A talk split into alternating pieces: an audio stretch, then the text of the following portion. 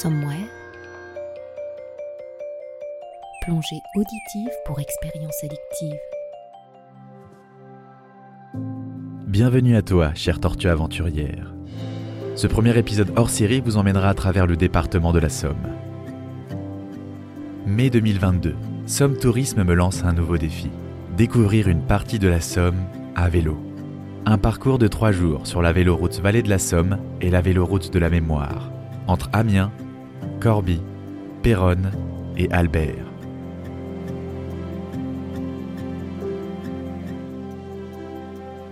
L'objectif Rencontrer des passionnés de la Grande Guerre qui partageront avec nous la sombre histoire de la bataille de la Somme. Vous retrouverez un condensé de cette aventure en vidéo sur ma chaîne YouTube Tortuga Vidéo. Dans ce podcast, nous rentrerons dans les détails de mes journées à vélo et de mes rencontres.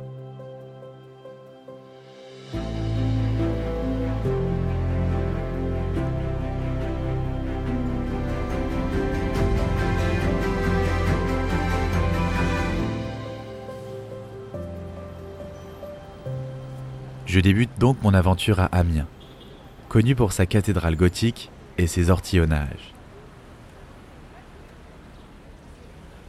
À peine cinq minutes que je suis à vélo, que je me retrouve déjà en pleine nature, en longeant les ortillonnages d'Amiens, également appelés la Petite Venise du Nord. Rouler à vélo le long du fleuve de la Somme, presque seul, ça me ravivait de beaux souvenirs, mais surtout, ça me faisait beaucoup de bien. J'observais sur mon chemin les pêcheurs du dimanche, les ortillons sur leurs parcelles de jardins maraîchers, et sa faune locale, notamment composée de bovins ou encore d'oiseaux de toutes sortes, tels que la grande aigrette et son long bec. Après 19 km à pédaler presque seul, j'arrive à Corbie, ma première étape, et j'ai un peu soif. Alors je pars à la rencontre de Christophe, propriétaire de la brasserie artisanale Picardenne. Il m'explique comment il fabrique sa bière. Bonjour Christophe, Bonjour Mathis. tu vas bien? Enchanté. Enchanté. Voilà, je suis avec Christophe, donc on est à Corbie. Et euh, du coup, Christophe a une brasserie artisanale. On peut faire un petit tour? Allez, je Tu t'emmène. peux nous expliquer rapidement comment tu brasses ta bière? Comment on fabrique? Ouais, allez. Allez, top, suis-moi. Alors, pour fabriquer une bière, c'est pas dur. Il te faut des ingrédients, des matières premières, de l'eau, du malt d'orge, de la levure, et puis il te faut aussi du houblon. Il te faut du matériel, et puis il te faut un brasseur. Ok. D'accord. Brasseur, c'est toi. Donc le brasseur, c'est moi. Le matériel, il est derrière moi. D'accord. Donc on fait deux marques, la mascotte, et puis une deuxième marque qui s'appelle la Caroline. Et la Caroline, en fait, il faut savoir qu'il y a une petite histoire avec la vie de, la vie de Corbie. Du temps de, de Charlemagne, vers les années 770-780, Charlemagne a imposé en fait une écriture pour que l'écriture soit beaucoup plus lisible, une écriture très ronde, des espaces entre, entre les mots. La minuscule Caroline. Une écriture apparue sous l'impulsion de Charlemagne. Allez Mathis, installe-toi. Allez, allez Mathis. santé. Merci Christophe. Bah, je t'en prie, bienvenue encore. Merci. Après un bon rafraîchissement, deux abonnés, JC et Caroline, me rejoignent. C'est chez eux que je dormirai ce soir. La bise. euh, bon, allez. Je suis invité par Caroline et JC qui ont la gentillesse de m'héberger pour la nuit. Voilà.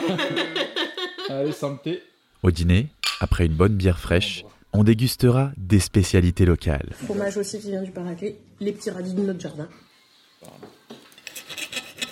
Pour terminer avec la fameuse ficelle picarde. Bon, c'est très bon. Bien JC, Caroline. Bonne nuit. Merci pour ce très bon dîner. Et à demain. Bye bye.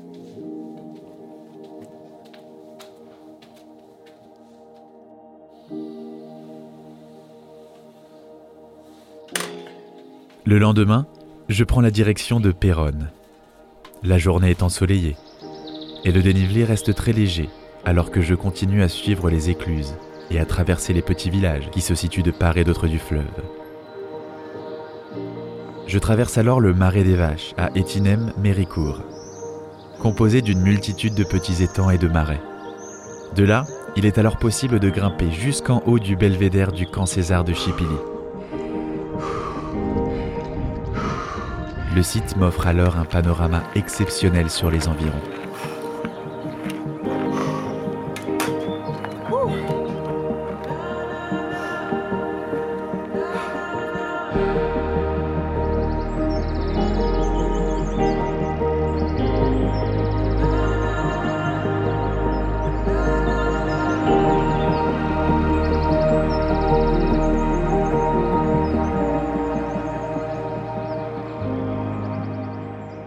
Alors que je reprends ma route, je vous avoue, la descente est beaucoup plus sympa. J'en profite pour reprendre mon souffle alors que le vent me fouette le visage. J'arrive dans le petit village de la Neuville-les-Brais, où je rencontre un passionné. Alain Blondin, cheminot bénévole du petit train de la Haute-Somme. On a la plus grande collection de matériel à, voie étroite euh, préservé sur les lieux d'origine D'Europe. d'Europe. La ligne du petit train de la Haute-Somme, longue de 7 km, faisait partie d'un réseau construit par les armées françaises et britanniques pour la bataille de la Somme.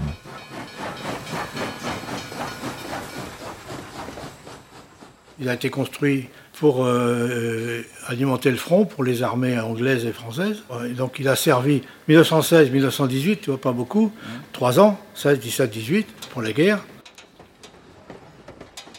Et d'ailleurs, ça, ça devient d'où cette passion, toi? Euh, ça vient que j'ai été élevé dans les gares, mon père était chef de gare, donc j'ai été, étant gamin, j'habitais dans les gares. Euh, j'ai attrapé un virus et on n'a toujours pas trouvé le vaccin pour ce virus. donc euh, donc j'ai- je n'ai pas pu me soigner, je tiens pas à me soigner d'ailleurs. Donc c'est une passion depuis, depuis toujours, depuis que je marche, euh, je suis passionné par les trains. Alain me montre les anciens trains à vapeur utilisés lors de la bataille de la Somme. Il me fait même monter dans l'un d'eux et m'explique comment le conduire.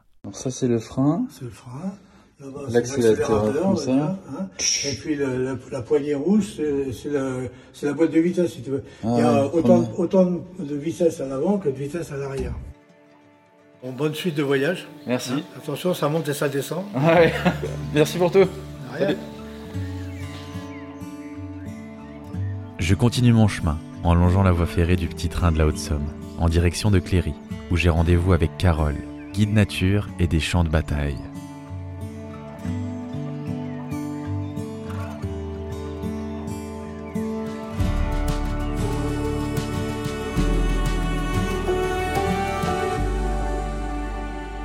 Bonjour, bonjour. Ça va?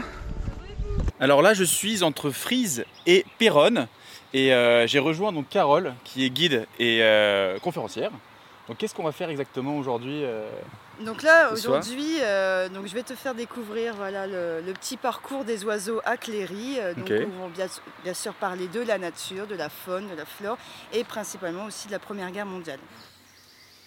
Au niveau de l'eau, au niveau de la qualité des- de l'eau, quand on voit des signes, donc on en voit beaucoup avec euh, leurs petits, c'est que c'est bon signe. Effectivement, là, il y en a pas mal quand même. D'accord. Donc là, on a. Euh, Pessédant des marais, Poséidon des marais, les fougères. Et là, c'est la moraine aquatique la moraine aquatique, et le laitron des marais. l'étron des marais. qu'à l'époque, eh ben, au bord des étangs, c'était comme ça. Ah complètement euh, dévasté. Et justement, donc il y avait la, la- la petite maison qui était en bordure, qui était justement euh, la gare, hein, Mhm. qui longeait vraiment les étangs pour euh, bien sûr apporter euh, des, des provisions euh, d'armes aux soldats euh, sur la guerre. Donc ça longeait vraiment euh, toute la Somme. hein. Il faut vraiment imaginer qu'il y a 100 ans, en fait, on n'avait pas tous ces arbres, tout- toute Mm. cette nature qui s'est développée. Bah, en tout cas, merci beaucoup. Super intéressant. Et bah bonne euh, continuation. Bonne euh, route à toi, Merci et puis j'espère à très vite. à très vite. Bye Au bye.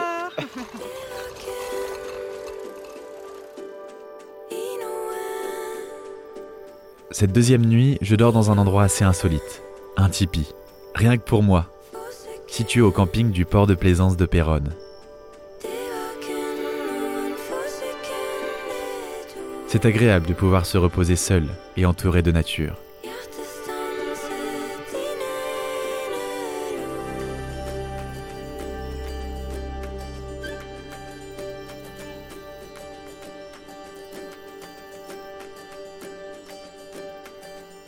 J'entame la dernière étape de mon périple pour enfin m'engager sur le circuit du souvenir et longer les nombreux mémoriaux de la bataille de la Somme.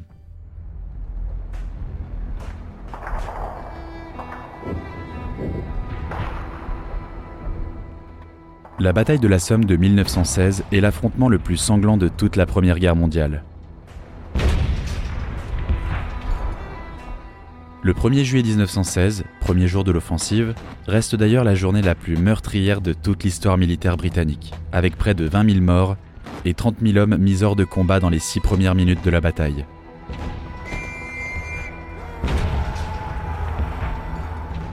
Pour s'imaginer l'ampleur, alors que la tristement célèbre bataille de Verdun comptabilise 305 000 morts dans les deux camps, La bataille de la Somme, quant à elle, comptabilise 442 000 morts ou disparus, soit 137 000 de plus qu'à Verdun.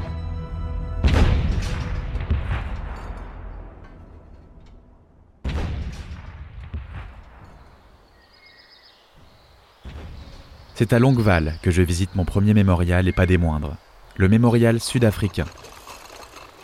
Érigé au cœur du bois d'Elville, rebaptisé Devil's Wood, bois du diable, le mémorial rend hommage aux soldats sud-africains qui connurent ici leur baptême du feu. Sur les 3153 hommes qui participèrent à l'attaque du 15 juillet, seuls 143 revinrent indemnes, cinq jours plus tard.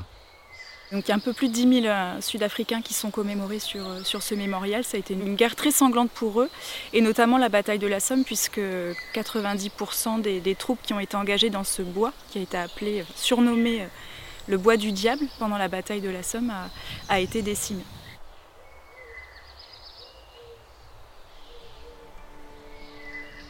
Alors que je continue ma route, perdu dans mes pensées, les nombreux mémoriaux se profilent devant moi, non loin du village de Posières. Le mémorial du moulin à vent, le monument au tank, le mémorial aux animaux, celui de la première division australienne. J'arrive alors au mémorial le plus imposant et connu de la région, le mémorial de Thiepval, où je fais la rencontre avec un personnage très particulier,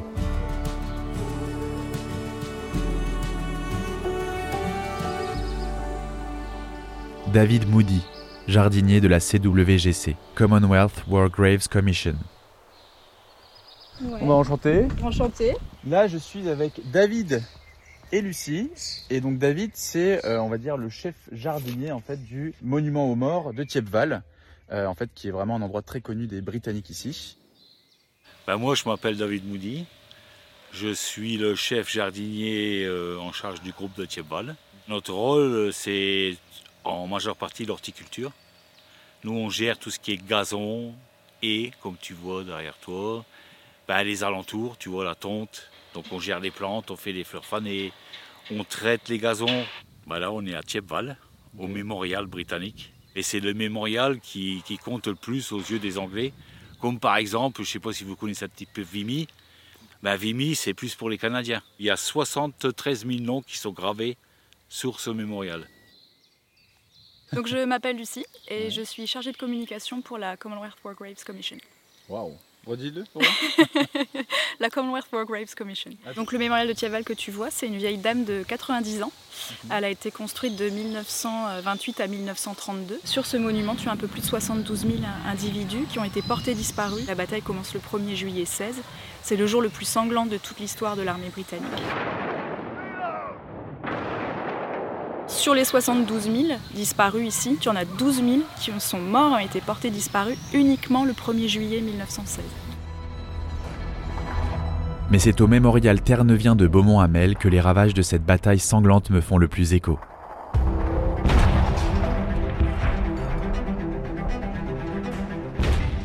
On y observe l'imposant monument de la 29e division de l'armée britannique de Terre-Neuve, la butte du Caribou, insigne du Royal Newfoundland Regiment. On peut y observer un large réseau de tranchées admirablement bien conservées. On distingue même nettement la ligne de front, symbolisée par l'arbre du danger, qui marquait une zone de tir particulièrement intense et le site d'une forte concentration de victimes.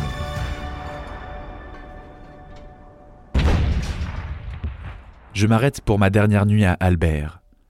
Je suis accueilli par Mélissa et Stéphane, qui lui est gendarme. Je viens d'arriver à Albert et du coup je suis reçu par Mélissa et Stéphane que je ne montrerai pas à côté parce que euh, il est de la gendarmerie et ils ont eu la gentillesse de m'amener dans un endroit très important de la Somme, le tristement fameux trou de la mine de la Somme qui est énorme et c'est donc là qu'aurait commencé en juillet 1916 le, la bataille de la Somme. En fait, le, les Alliés ont creusé euh, des tunnels sous les lignes allemandes. Ils ont installé euh, des tonnes d'explosifs et ils ont tout fait péter. Et c'est ça qui a marqué le début de la bataille de la Somme. Il m'invite même à prendre le petit déjeuner au sein de la caserne de gendarmerie d'Albert, où on en profite pour prendre un selfie avec les gendarmes, moi et mon vélo. Bon bah merci, bye bye Abonnez-vous C'est assez ému que je laisse derrière moi ces vestiges d'un temps très sombre, en passant par l'imposant mémorial national australien de Villers-Bretonneux. L'espace d'un instant, cette micro-aventure de trois jours dans le département de la Somme a su me raviver de beaux souvenirs. Pédaler en longeant le fleuve du même nom sous un beau soleil. Passer à côté d'une faune et d'une flore riches. Faire de magnifiques rencontres. Mais surtout, apprendre l'histoire avec un grand H de cette région. Certes sombre et émouvante, mais que nous ne devons jamais oublier. J'espère que tu as apprécié ce premier épisode hors série. N'hésite pas à soutenir ce podcast sur Tipeee ou encore en rejoignant la communauté YouTube. On se dit donc à la prochaine fois pour un nouvel épisode du podcast Écho d'aventure qui nous emmènera à l'aventure juste à côté de chez nous ou au bout du monde.